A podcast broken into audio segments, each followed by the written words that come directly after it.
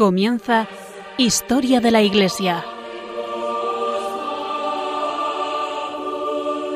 Un programa dirigido por Alberto Bárcena.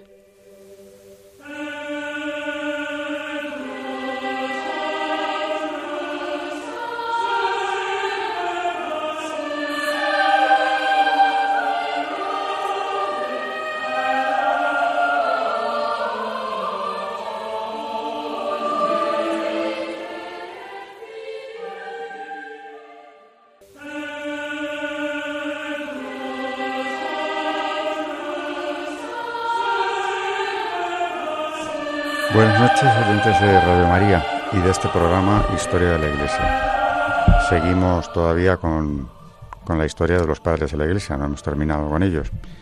Pero antes de empezar eh, con el resumen del programa, vamos a saludar a todos y, bueno, yo empiezo por saludar a, a las dos colaboradoras del programa, prácticamente sus protagonistas principales. María Ornedo, buenas noches. Buenas noches. Y buenas noches, Carmen Turdemontis. Buenas noches. En el esquema de hoy, como siempre digo, eh, empezaremos con historia, como la palabra, vamos, el título del programa indica, lo que hacemos aquí es historia de la Iglesia. Eh, vamos con los padres de la Iglesia varios meses y estamos llegando ya a la etapa final. Eh, de hecho, el último día se lo dedicamos a San Isidoro de Sevilla.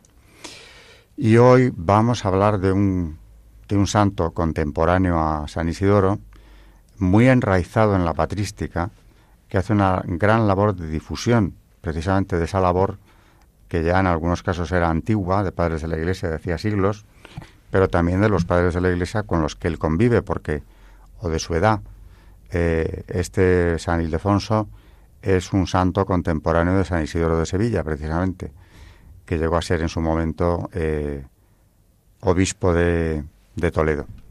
Pero bueno, eso nos lo va a contar Carmen en la parte histórica Después iremos al, santo del día, que en realidad hoy es un caso muy poco frecuente, es un mártir cuya causa debería de abrirse y en cualquier caso pues muere por la fe. Así que más que un santo lo que traemos es un ejemplo de martirio como el de tantísimos misioneros a lo largo de los siglos. Y después el magisterio, como siempre también, eh, estará a cargo de María, María Ornedo, que será la que acabe el programa en esa sección de magisterio relacionado el santo del día, en este caso San Ildefonso. San Ildefonso de Toledo fue contemporáneo de San Isidoro de Sevilla. Nació en Toledo hacia el año 607. Recibió una brillante formación en las disciplinas de su época y siendo un joven ingresó en un monasterio del que más tarde llegaría a ser abad. En el año 657 fue elegido obispo de Toledo, cargo que desempeñó hasta su muerte, ocurrida en el 667 se han conservado pocos escritos de San Ildefonso. Muy enraizado en la tradición patística, su principal esfuerzo estuvo encaminado a dar al pueblo en forma asequible la doctrina de los antiguos. Vigoroso defensor de los privilegios de la Madre de Dios, su obra más conocida lleva por título Libro sobre la Virginidad Perpetua de Santa María contra tres infieles. Consta de una oración inicial y doce capítulos escritos en un estilo vivo y cuidado, lleno de entusiasmo y amor a Nuestra Señora. Concluye el libro una plegaria que a continuación se reproduce parcialmente, en la que San Ildefonso muestra cómo el culto a la Madre de Dios no quita a Cristo ninguna gloria, sino que por el contrario le honra y le agrada mucho. Dice en su libro de la Perpetua Virginidad de Santa María, en el capítulo 12, En mi pobreza y miseria yo desearía llegar a ser para mí reparación el servidor de la Madre de mi Señor. Apartado de la comunión con los ángeles por la caída de nuestro primer Padre, desearía ser siervo de la que es esclava y madre de mi Creador. Como un instrumento dócil en las manos del Dios excelso, así desearía yo estar sujeto a la Virgen Madre, íntegramente dedicado a su servicio. Concédemelo, Jesús, Dios e Hijo del hombre, dámelo, Señor de todas las cosas e Hijo de tu esclava. Otórgame esta gracia, Dios humillado en el hombre. Permíteme a mí, hombre elevado hasta Dios, creer en el alumbramiento de la Virgen y estar lleno de fe en tu encarnación. Y al hablar de la maternidad virginal, tener la palabra embebida de tu alabanza, y al amar a tu madre estar lleno de tu mismo amor. Haz que yo sirva a tu madre de modo que tú me reconozcas por tu servidor, que ella sea mi soberana en la tierra, de manera que tú seas mi Señor por la eternidad. Ved con qué impaciencia anhelo ser vasallo de, vasallo de esta reina, con qué fidelidad me entrego al gozo de su servidumbre, cómo deseo hacerme plenamente esclavo de su voluntad, con qué ardor quiero no sustraerme jamás a su imperio, cuánto ambiciono no ser nunca arrancado de su servicio. Haz que me admita entre sus súbditos y que sirviéndola merezca sus favores, viva siempre bajo su mandato y la ame por toda la eternidad. Los que aman a Dios conocen mi deseo, los que le son fieles lo ven, los que se unen al Señor lo comprenden y lo conocen aquellos a los que Dios conoce. Escuchad los que sois discípulos míos, prestad atención a los infieles, sabedlo vosotros los que no pensáis más que en la desunión, comprended sabios de este mundo, que os insensatos a los ojos de la sabiduría divina, lo que os hace sabios a los ojos de vuestra necedad.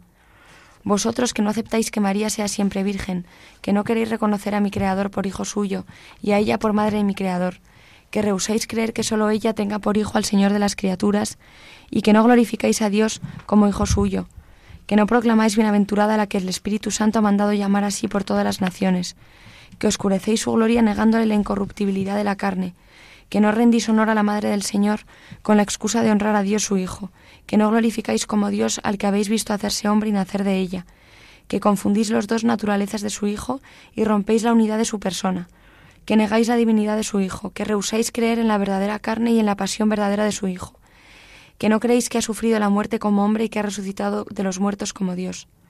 Mi mayor deseo es servir a este Hijo y tener a la Madre por soberana. Para estar bajo el imperio del Hijo, yo quiero servirla.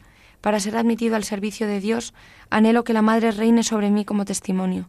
Para ser el servidor devoto de su propio Hijo, aspiro a llegar a ser el servidor de la Madre, pues servir a las siervas también servir al Señor. Lo que se da a la madre se refleja sobre el hijo, yendo, yendo desde la madre a aquel que ella ha alimentado. El honor que el servidor rinde a la reina viene a recaer sobre el rey. Bendiciendo con, con los ángeles, cantando mi alegría junto con las voces celestiales, exultando de gozo con los coros angélicos, regocijándome con sus aclamaciones, yo bendigo a mi soberana, canto mi alegría a la que es la madre de mi Señor y sierva de su Hijo. Yo me alegro con lo que ha llegado a de ser madre de mi Creador, con aquella en la que el Verbo se ha hecho carne, porque con ella yo he creído lo que sabe ella misma conmigo, porque he conocido que ella es la Virgen Madre, la Virgen que dio a luz porque sé que la concepción no le hizo perder su virginidad, y que una inmutable virginidad precedió a su alumbramiento, y que es su Hijo la que la ha conservado perpetuamente la gloria de la virginidad. Todo esto me llena de amor porque sé que todo ha sido realizado por mí. No olvido que gracias a la Virgen la naturaleza de mi Dios se ha unido a mi naturaleza humana, para que la naturaleza humana sea asumida por mi Dios, que no hay más que un solo Cristo, verbo y carne, Dios y hombre, creador y criatura. Pues eh, vemos que es un santo, desde luego, eh, especialmente a Mariano, que destaca precisamente por esa defensa de los privilegios marianos. Eh, después de la pausa, Carmen nos trae ese, esa vida de un mártir misionero que es también muy edificante y que, como digo, probablemente acabaremos viéndole en los altares antes o después, pero en cualquier caso es una historia enormemente edificante.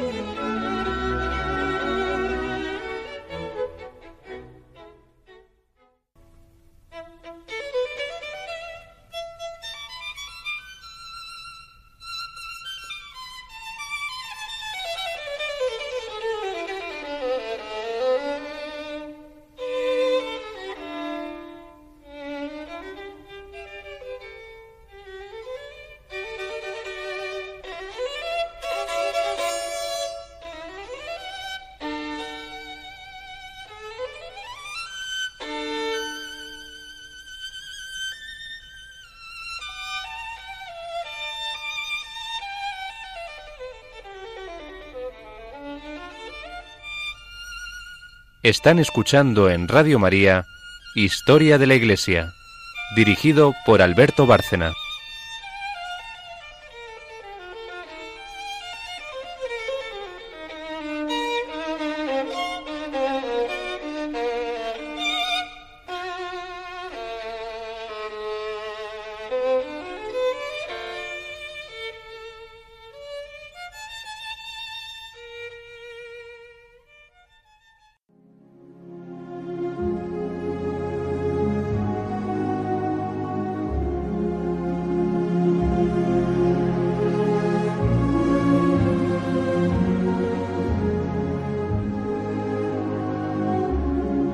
Santos en la historia de la Iglesia.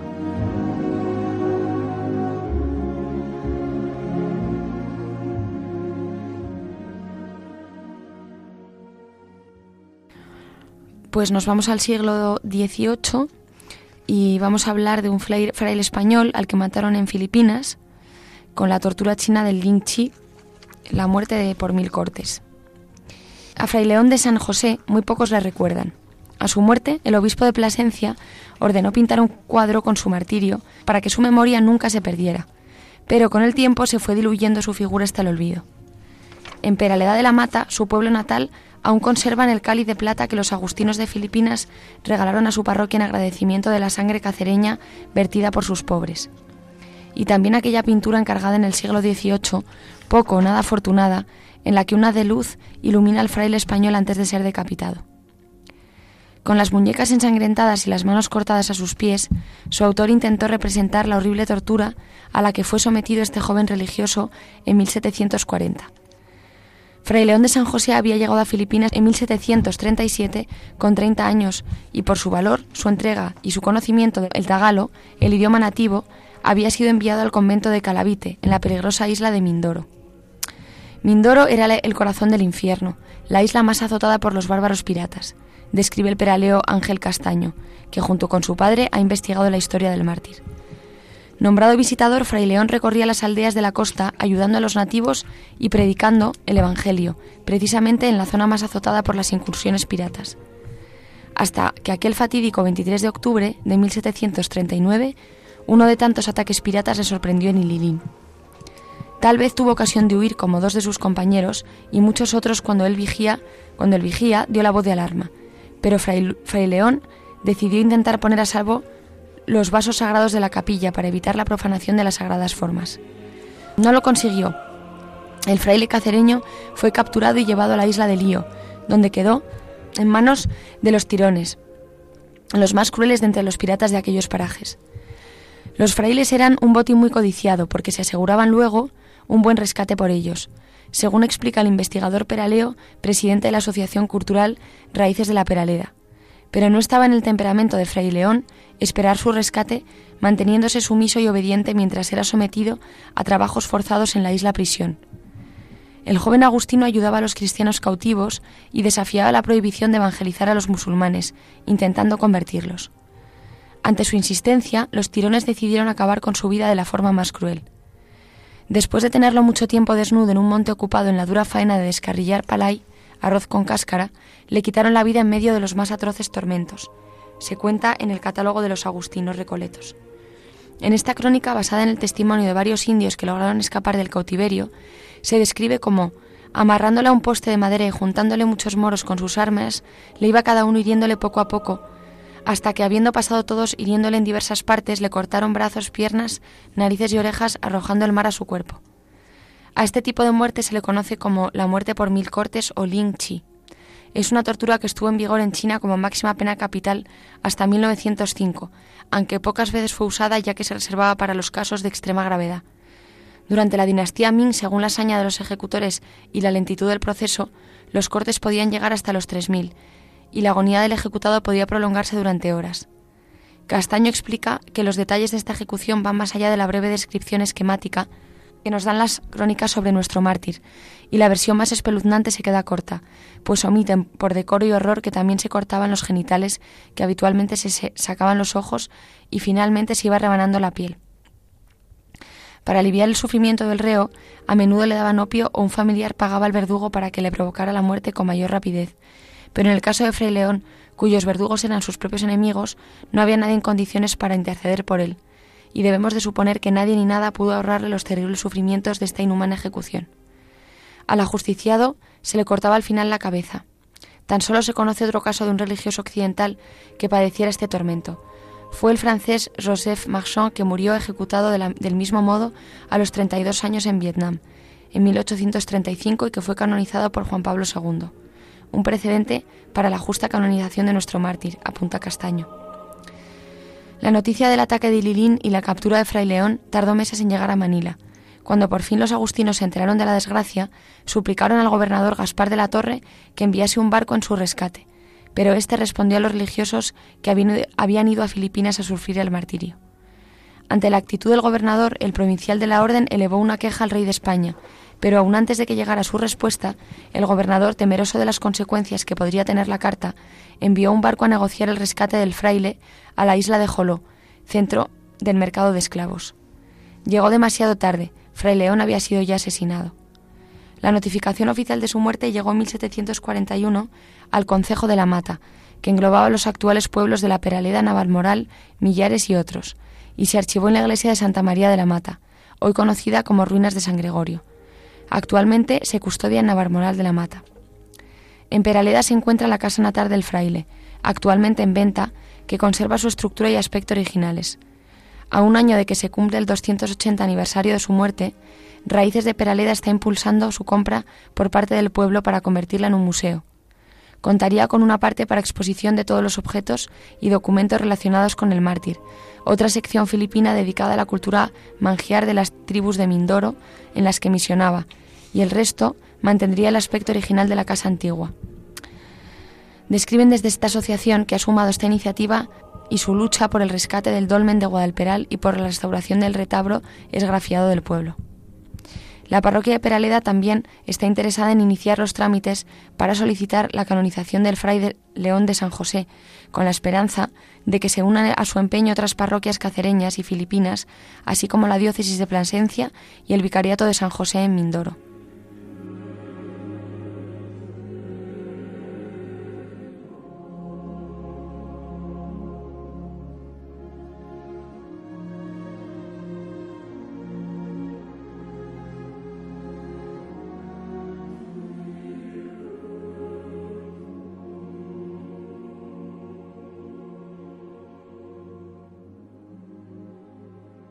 Pues sí, parece que hay desde luego eh, materia para valorar la beatificación de este misionero español del siglo XVIII que sufrió precisamente por su predicación del Evangelio una muerte tan atroz.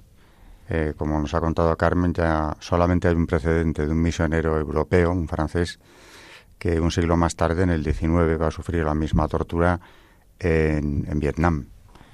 Eh, pero vamos, es un caso más entre tantísimos misioneros y otros anónimos que cuya historia ni siquiera se conoce con exactitud, pero que dieron la vida por Cristo, por el Evangelio, a veces en circunstancias tan, tan atroces como esta que nos acaba de contar.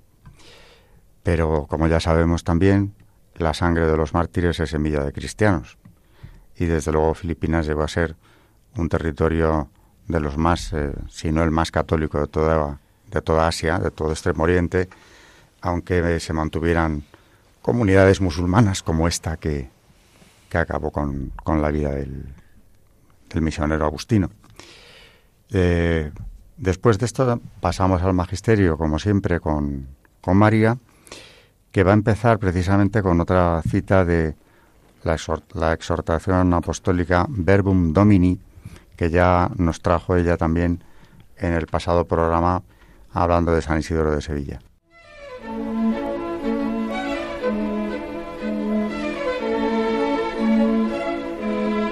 El Magisterio de la Iglesia.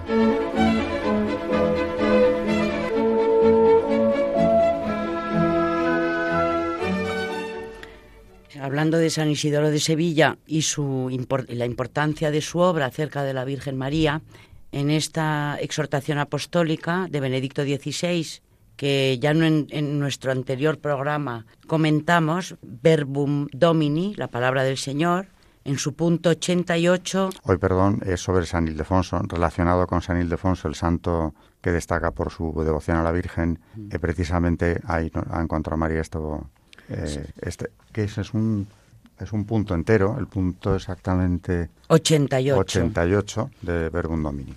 Que se llama Palabra de Dios y Oración Mariana, y dice así, al recordar la relación inseparable entre la palabra de Dios y María de Nazaret, junto con los padres sinodales, invito a promover entre los fieles, sobre todo en la vida familiar, las plegarias marianas como una ayuda para meditar los santos misterios narrados por la Escritura. Un medio de gran utilidad, por ejemplo, es el rezo personal y comunitario del Santo Rosario, que recorre junto a María los misterios de la vida de Cristo y que el Papa Juan Pablo II ha querido enriquecer con los misterios de la luz.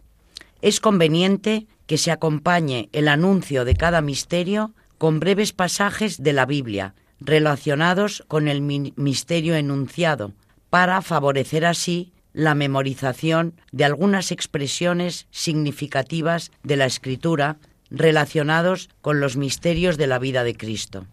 El sínodo, además, ha recomendado promover entre los fieles el rezo del Angelus Domini. Es una oración sencilla y profunda que nos permite rememorar cotidianamente el misterio del Verbo encarnado.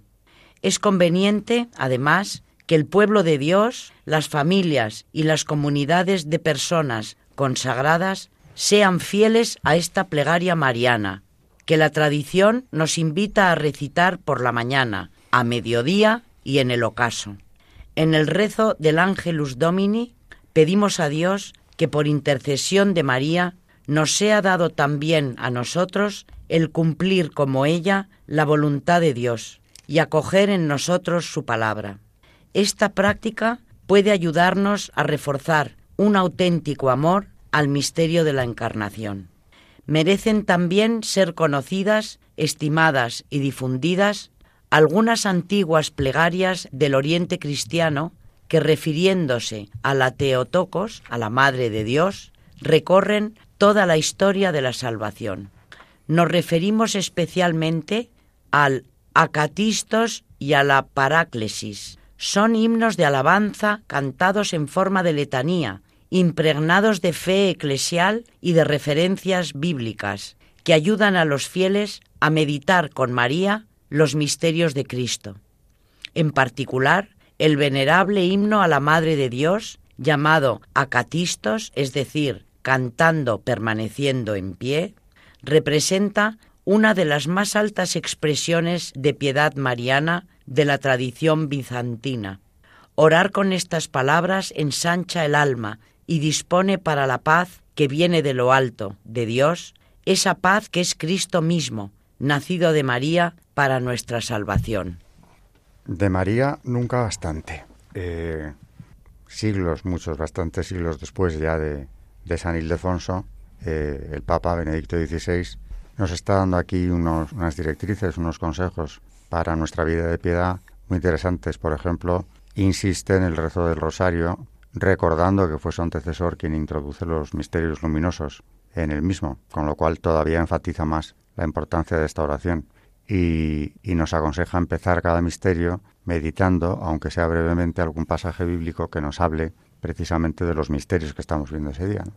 Eh, así que en, nuestros días, por supuesto, la devoción mariana no se ha perdido nunca. En tiempos de San Ildefonso, por supuesto, también la Iglesia Católica ya eh, la tenía como protectora, como madre de Dios, la Teótocos en Oriente, pero San Ildefonso, precisamente, como, como nos ha contado Carmen, eh, compone para ella una obra verdaderamente eh, impresionante, porque resume ahí toda la relación que tiene con Dios, cómo es ella la, la Madre de Dios la que acepta esa, esa misión eh, trascendental. No hemos hablado, bueno, en otros programas sí lo hemos hecho, de la importancia que, esto, que estos santos últimos que hemos visto en patrística, como son San Isidoro de Sevilla y San Ildefonso de Toledo, y la importancia que han tenido en, el rito hispano mozárabe, el cual, eh, bueno, por ejemplo, yo voy, asisto a este rito, eh, si nuestros oyentes quieren asistir en Madrid todos los martes, en la iglesia de la Concepción, en Goya, a las 7 de la tarde, eh, podemos tener la oportunidad de ver lo que es una misa en rito hispano-mozárabe. Es, yo os lo recomiendo porque es de una belleza impresionante. Llevamos muchos años asistiendo a la misa en, este rito tan rico. Hay eh, algunas mm, características ¿no? de esta misa.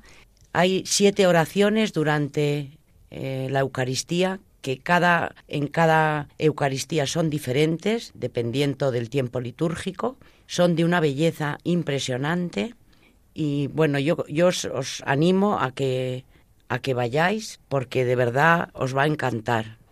Son todos los martes en Madrid, en la calle Goya, Iglesia de la Concepción.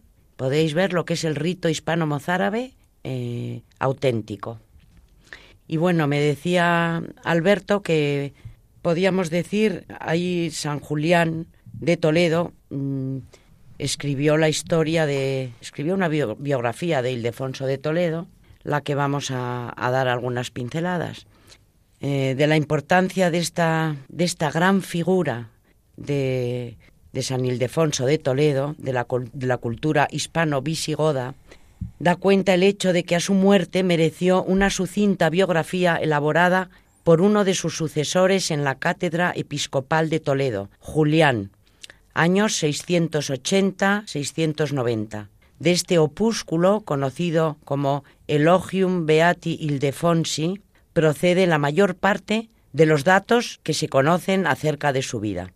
Aunque Julián no alude a los orígenes familiares de Ildefonso, de la etimología germánica del nombre de este último, se deduce que su familia era de etnia goda y no hispano-romana.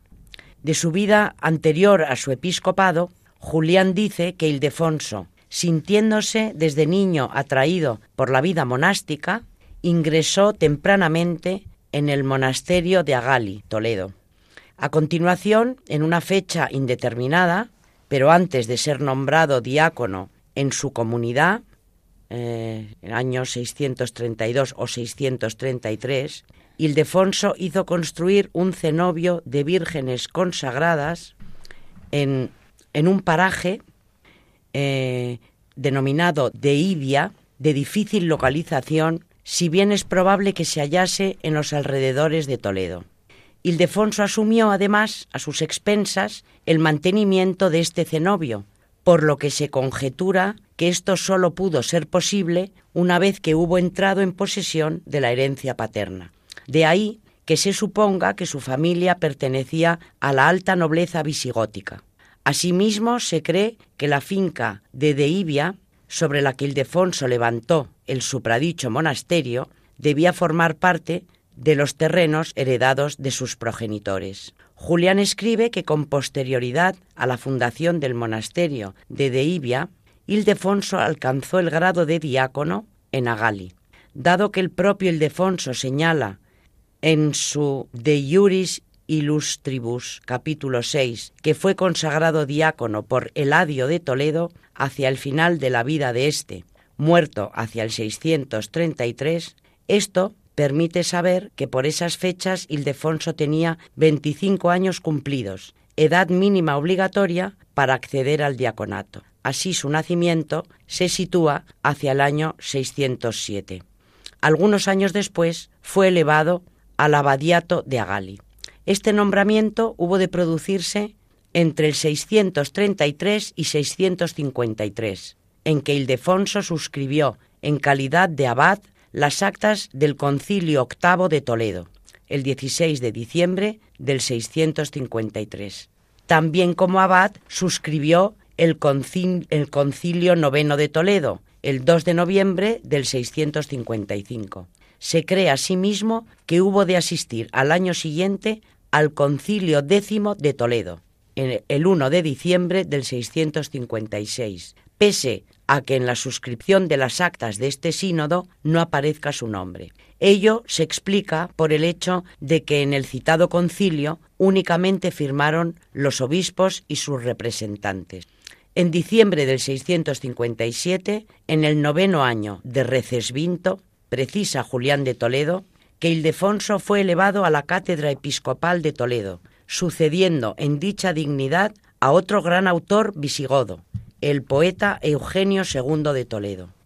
Ildefonso desempeñó este cargo hasta su muerte, durante nueve años y dos meses, dice Julián, quien incluso precisa el día exacto del deceso de Ildefonso. El noveno día, antes de las calendas de febrero del decimoctavo año de Recesvinto, esto es, el 23 de enero del 667. Durante su episcopado, su firma no vuelve a aparecer en ningún concilio, por no haberse celebrado durante ese periodo sínodo alguno en Toledo.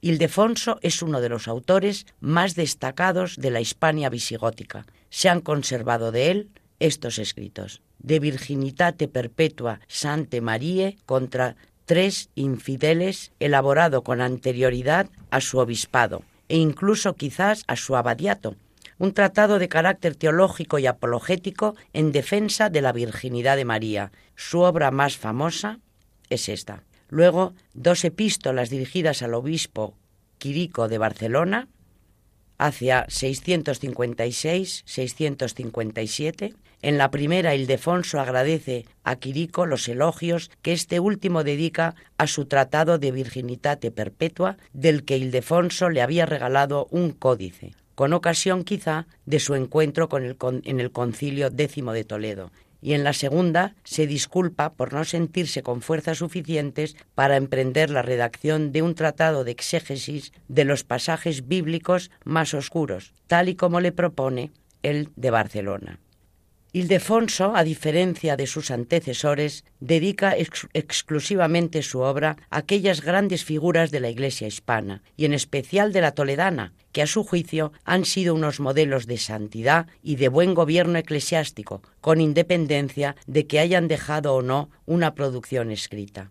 El Liber de Cognitione Baptismi, redactado durante su episcopado, es un tratado doctrinal sobre el bautismo de claro tono antijudío y también el Liber de Itinere Deserti, elaborado como complemento de la obra precedente, a modo de segunda parte de esta, y destinado a instruir a los recién bautizados sobre el modo más adecuado en que deben comportarse en su nueva condición. Es verdad que estas dos obras, tanto mm, la del bautismo como Liber de Itinere Deserti, estas dos que a veces las nombran juntas, han servido mm, para la iniciación cristiana en el catecismo, para los nuevos bautizados, mm, ha servido como, como base para esta iniciación, iniciación cristiana, ¿no? Han tenido muy en cuenta a estos escritos de San Ildefonso de Toledo porque son de gran importancia teológica. Pues verdaderamente hemos profundizado en una figura bastante desconocida, eh, pero hay que destacar, para ambientar también la época, que es contemporáneo, como nos ha dicho María y Carmen también, del rey Recesvinto, eh, que es uno de los reyes más importantes de la monarquía visigoda, del reino hispano visigodo, o reino de Toledo, por la capital también llamado a veces. Recesvinto es el autor de una ley, un código, en el que recoge leyes también de su antecesor, Chindasvinto, que es el famoso Liber Judiciorum, o Lex Visigotorum, la ley de los visigodos, que es el primer código que se recoge eh, con carácter nacional y para España entera y que ha tenido eh, más duración que ninguna otra constitución o códigos similares, porque desde los tiempos de Recesvinto, en el que ya su aplicación es general en toda España y además eh, descartando cualquier otra legislación, el derecho romano quedaba solo como, como supletorio en caso de laguna de ley. El Liber Judiciorum, esta, esta ley promulgada en tiempos de San Ildefonso, va a llegar hasta la Edad Moderna, porque en la Edad Media se traduce al castellano y es el fuero juzgo, que luego los reyes católicos, parte del mismo, van a, utilizar también. De manera que ha tenido una vigencia durante toda la reconquista, volviendo a una idea que en el programa anterior también quise destacar, que es que estamos en la España visigoda, que es el referente de nuestra patria común porque precisamente y con intención de borrar esa identidad hispana, también ha habido mucha campaña demoledora de la importancia o simplemente silenciando el reino visigodo lo más posible y si no lo silencian simplemente destacan sus fallos, que no es que no los tuviera, pero desde luego es un referente claro de hispanidad en el sentido de que eh, ahí tenemos ya un reino centralizado con capital en Toledo, eh, soberano, es la primera vez que España se gobierna desde España y está unida, y tiene su propia ley, que es esta, eh, este Liber Judiciorum de, de Recesvinto del tiempo de San Ildefonso. Sobre la España visigoda, por cierto, que también es nos ha dejado este legado espiritual, un legado tan importante como que es el referente durante los siglos de la Reconquista, ese reino de patria de los godos. Recomiendo, aunque aquí no suelo hacerlo, la obra eh, del padre Cantera, el actual prior del Valle de los Caídos, España, Hispania, que es precisamente una reivindicación de la importancia que tuvo ese, ese reino visigodo. Eh, María nos va a decir algo. sí, sobre el bautismo que decíamos antes, eh, de la importancia que, que tiene mm, bueno pues la herencia sobre mm, esta obra tan importante sobre el bautismo de San Ildefonso. Él dice y subraya la eclesialidad eh, del bautismo y que se manifiesta sobre todo en la ministerialidad, es decir, en la intervención de los ministros de la Iglesia por los que Cristo sigue ejerciendo su ministerio bautismal. En la Iglesia sigue bautizando Cristo porque limpia, no bautiza porque no lava Él en persona. Entonces prestaban los discípulos, como ahora los ministros inferiores, el servicio corporal. Él daba la gracia de su divinidad. Nunca cesa de bautizar, el que nunca cesa de limpiar. Para Ildefonso, la Iglesia no sólo es mediadora que conduce al catecúmeno hacia el bautismo, sino que la unión a la Iglesia es también la finalidad del bautizado la Iglesia que es una, santa, católica y apostólica y que está animada por el Espíritu, es la comunidad de los bautizados. Y esta comunidad es la que engendra y a la vez se responsabiliza del crecimiento de la fe de sus hijos. Además quería subrayar eso. Bueno, hemos, eh, como digo, traído hoy, nos hemos ido de la patrística, no del todo, ni mucho menos, porque aunque San Ildefonso no sea un padre de la Iglesia, es eh, un difusor precisamente de esa obra que todavía estaba en marcha, aunque ya tenía siglos de antigüedad, porque aquí, como hemos visto, la obra de los Santos Padres son algunos ya tan antiguos como del siglo I o II.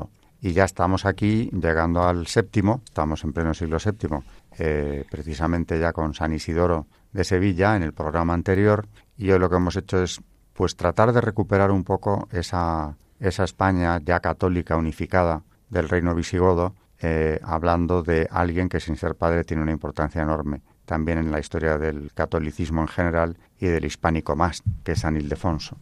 Eh, sobre todos estos temas, desde luego se puede hablar largo y tendido, aunque ya nos vamos a ir de España eh, en los próximos programas, no hemos terminado, desde luego, la, la patrística, pero como nos dijo Carmen en el programa anterior, San Isidoro está considerado casi como el último de los grandes padres. Todavía nos quedan, porque tenemos, volvemos a Oriente, hemos estado con los padres occidentales, los padres latinos, que también se les llama, y volveremos a Oriente ya con los del siglo que van del quinto al octavo incluso. Los últimos padres de Oriente son Teodato de Ancira, Juan Mandacuni, eh, Himno Anatistas, Santiago de Saruc, San Romano de Can... San Romano el cantor, el cantor, San Sofronio de Jerusalén, San Juan Clímaco, San Máximo el Confesor, San Anastasio Sinaíta, San Andrés de Creta, San Germán de Constantinopla, San Juan Damasceno.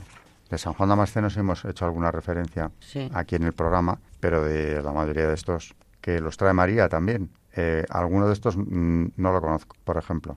Eh, San Máximo el Confesor, no sé, no sé nada de él, y sin embargo es un padre de la Iglesia que también gracias a María lo vamos a rescatarlo aquí porque lo trataremos en los programas siguientes. Pero no ha estado, no ha estado de más detenernos en este y en el anterior en esa contribución en la que ya se ve la aportación de España en la historia de la Iglesia como algo muy importante. Yo destacaría que la, labor de España en la historia de la Iglesia es en varios sentidos. Mm, resumiendo, ya que hoy estamos precisamente hablando de España, primeramente la sangre de los mártires, los numerosísimos mártires españoles que cuando todavía esto España formaba parte del imperio mueren precisamente a lo largo de las distintas eh, persecuciones generales, especialmente en la última, la de Diocleciano, que también comentamos aquí. O sea que si hablamos de mártires, España ha dado muchísimos a lo largo de los siglos. En el siglo XX no digamos, porque durante la guerra civil, siempre recuerdo la cifra de los 7.000 sacerdotes religiosos y religiosas que fueron asesinados por su, por su, fe.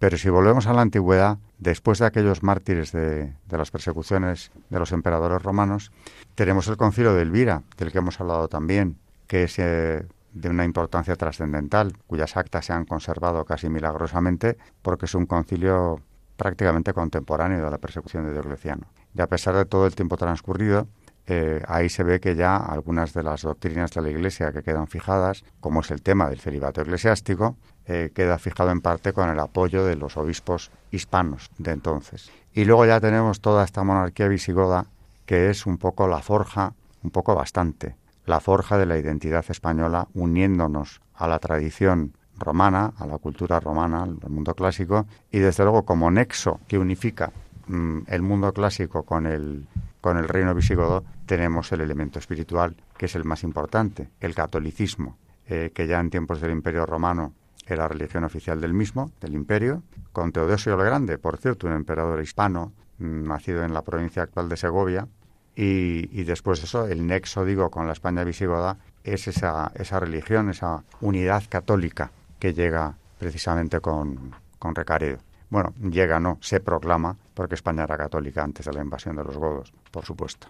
Eh, si queréis hacer algún comentario en los minutos que nos quedan sobre la labor de España en estos primeros siglos en la patrística, o luego, porque la herencia, como digo, nosotros somos herederos de los Santos Padres. Y además los tenemos ahí a nuestra disposición para, como nos ha dicho María con, con esta exhortación de Benedicto XVI, Verbum Domini, eh, los tenemos para qué? Para volver a releerlos, porque es palabra inspirada eh, por Dios. Yo volvería a recalcar cómo mmm, los padres de la Iglesia, su fidelidad siempre a las escrituras y, a la, y al magisterio, y, por ejemplo, eh, otra vez en San Ildefonso de Toledo vemos cuando el primer texto que hemos leído, hablando de María, cómo él en esa época también, eh, con todo el tema del arrianismo, del que ya hemos hablado muchas veces aquí, que se discutía la, eh, pues, eh, la divinidad, el, la doble eh, ¿cómo era? Sí, la, eh, la, la o sea, le, lo, que, lo que negaban los arrianos uh -huh. es que fuera divino. Exacto. Era criatura, decían. Uh -huh. y, y, de ahí en Nicea viene lo del credo de engendrado, no creado. Exacto. Y cómo pues ellos hacen eh, constantemente una defensa del, del magisterio, pues aquí en este caso de la virginidad de María, contra el arrianismo y, y, eso, pues siempre volver a ellos porque claramente nos dan las pautas exactas de, de, de la verdadera interpretación ¿no? de, los, de las escrituras y son eh, leales mm, eh, continuadores de, de, de, desde la liturgia hasta el magisterio y de todo. O sea que unos profesores buenísimos. Claro, este, este punto de Carmen tiene mucho interés porque realmente en aquel momento, bueno, el arrianismo ya había pasado a la historia, teóricamente, al menos en España, porque ya en el siglo VI, como dije Recaredo, había impuesto la unidad católica. Pero claro, era muy reciente entre los godos. Eh, todo lo que fuera exaltar la figura de la Madre de Dios era, de paso, eh, ratificar la divinidad de Cristo. Por eso Ildefonso, naturalmente, aparte de que defiende los privilegios, los llamados privilegios marianos, que en realidad son los dogmas de fe que tienen relación con la Virgen. El primero es que es la Madre de Dios, la Madre Virgen de Dios, ¿no? Pero todo lo que sea resaltar eh, eso, el papel de María en la, en la historia sagrada, en la historia de la salvación, es naturalmente que un ejercicio de defensa del catolicismo. Frente a ese arrianismo donde por no ser no era divino ni siquiera Cristo, pues los eh, católicos de los primeros tiempos, frente a Arrio y sus seguidores después, lo que defienden es la divinidad de Cristo. Pero por supuesto que también exaltan el papel de la Virgen, la Teótocos, la Madre de Dios, porque es eh, la Madre Virgen del Verbo encarnado. O sea que esta, esta defensa o esa, esa gran eh, puesta en, valor que hace San Ildefonso de, la Virgen es algo eh, característico de la Iglesia Católica. Bueno, del cristianismo ortodoxo, del cristianismo de Nicea, que es el cristianismo católico, he dicho ortodoxo en el sentido figurado, no de la Iglesia ortodoxa, que todavía en el eh, hasta el siglo XI no hay cisma definitivo de Oriente, ¿no? Pero el cristianismo católico, el mismo credo que nosotros seguimos profesando, el credo de Nicea, es el que impone Constantino. El emperador Constantino eh, realmente lo que, lo que la, el imperio adopta como religión oficial a partir de, de, Nicea que es un concilio, por cierto, convocado por el propio emperador, es el credo de Nicea donde aparece eso, la negación del arrianismo, categóricamente, desde el momento en el que se dice lo de engendrado no creado, de la misma naturaleza del Padre. Eh, casi nos hemos quedado sin tiempo, pero sí que tenemos algunos minutos. María, si querías decir algo más. Bueno, a mí la patrística es, es algo que creo que hoy en día, lo digo en, en muchos de los programas, ¿no? Pero que no solamente la juventud, sino la gente mayor, la gente joven, creo que nos están hablando, pero a gritos. Creo que estos santos padres, mm, no sé, son de todo tiempo, porque es increíble, parece que, no sé, cualquiera de los textos que hemos traído durante todo este tiempo y que nos queda todavía por traer, ¿no? Parece que nos estuvieran hablando esta tarde a todos nosotros. Y yo creo que es verdad que, habiendo estado tan cerca de los apóstoles, tienen muy fresca la doctrina. Ellos, mm, a mí lo que más me impresiona y lo que creo que más nos debe de, admirar es que todo lo que escriben ellos lo están viviendo. Estos, estos santos, todo lo que nos dicen que tenemos que hacer, no es solamente una homilía en la que nos estén explicando pues que hay que, mm, que ser misericordioso, etcétera. Es que ellos esta, esta primera iglesia nuestra, santa iglesia, compartían todo, como hacían los apóstoles, ¿no? Tenían todo, lo compartían y todo lo que sobraba lo repartían y estas obras, tanto las obras de misericordia como la caridad, como todo lo que ellos promulgan, ellos lo están viviendo. Y creo que eso es una lección para nosotros, porque muchas veces, yo por ejemplo, me sé muy bien la teoría, pero luego la práctica, pues, pues no es así. He aprendido mucho hoy con San Isidoro de Sevilla que mm, las Sagradas Escrituras me tienen que llevar no solamente a hacer lo que dice el texto sagrado, ¿no? sino a, a través de la oración que no puedo abandonar nunca, porque sin esa oración lo que yo leo no lo puedo ejecutar ni lo puedo practicar.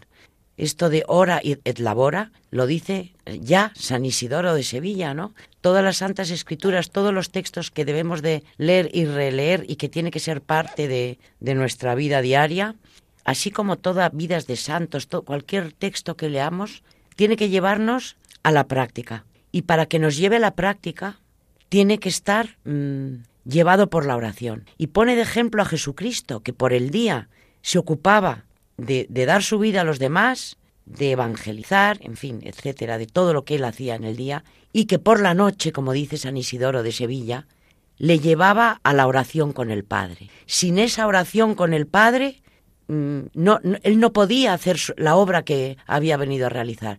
Y como nosotros tenemos que seguir sus pasos, esto es lo que tenemos que aprender, que sin oración no vamos a poder hacer las obras que, que tenemos que realizar en nuestra vida, ¿no? Yo estoy aprendiendo de ellos que no solamente es leer el Evangelio, no, es vivir el Evangelio en nuestra carne, cada día de nuestra vida. Y, y este mensaje que nos traen los santos padres creo que es el que tenemos que aprender.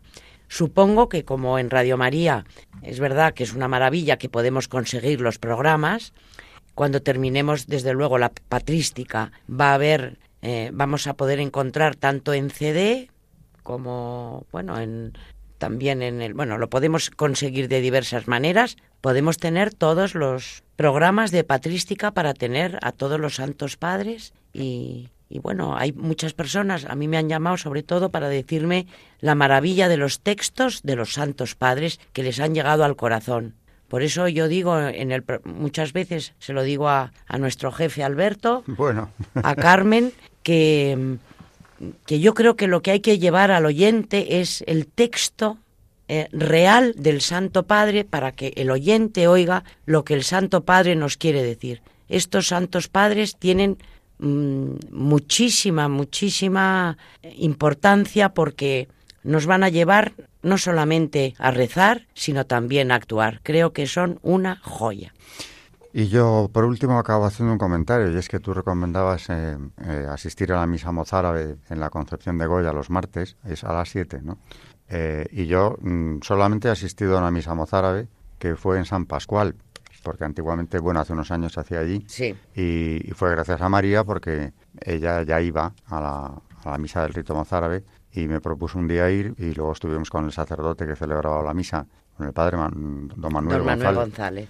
Eh, y bueno, merece la pena, desde luego, y además, mm, no como curiosidad eh, histórica, es la misa a la que asistían eh, nuestros antepasados, los, los, hispanos los, del reino visigodo, y luego durante muchos siglos, por supuesto, las comunidades cristianas que pudieron sobrevivir en, en, el, mundo, en el mundo musulmán.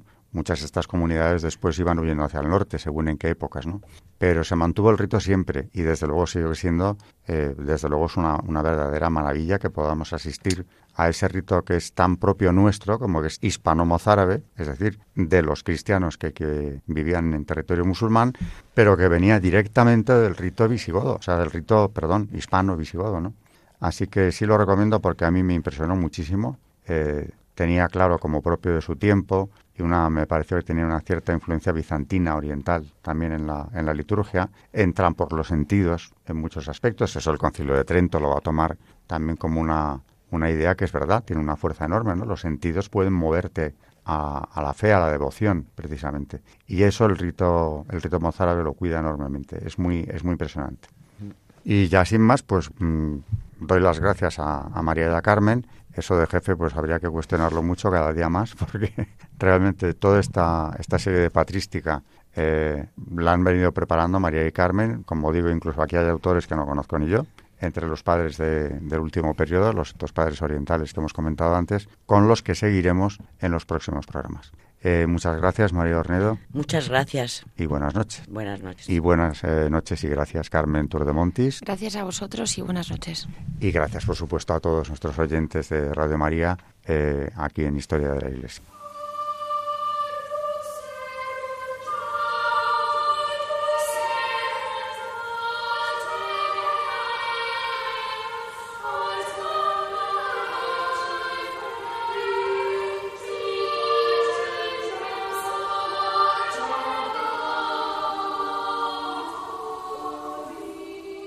Han escuchado Historia de la Iglesia, un espacio dirigido por Alberto Bárcena.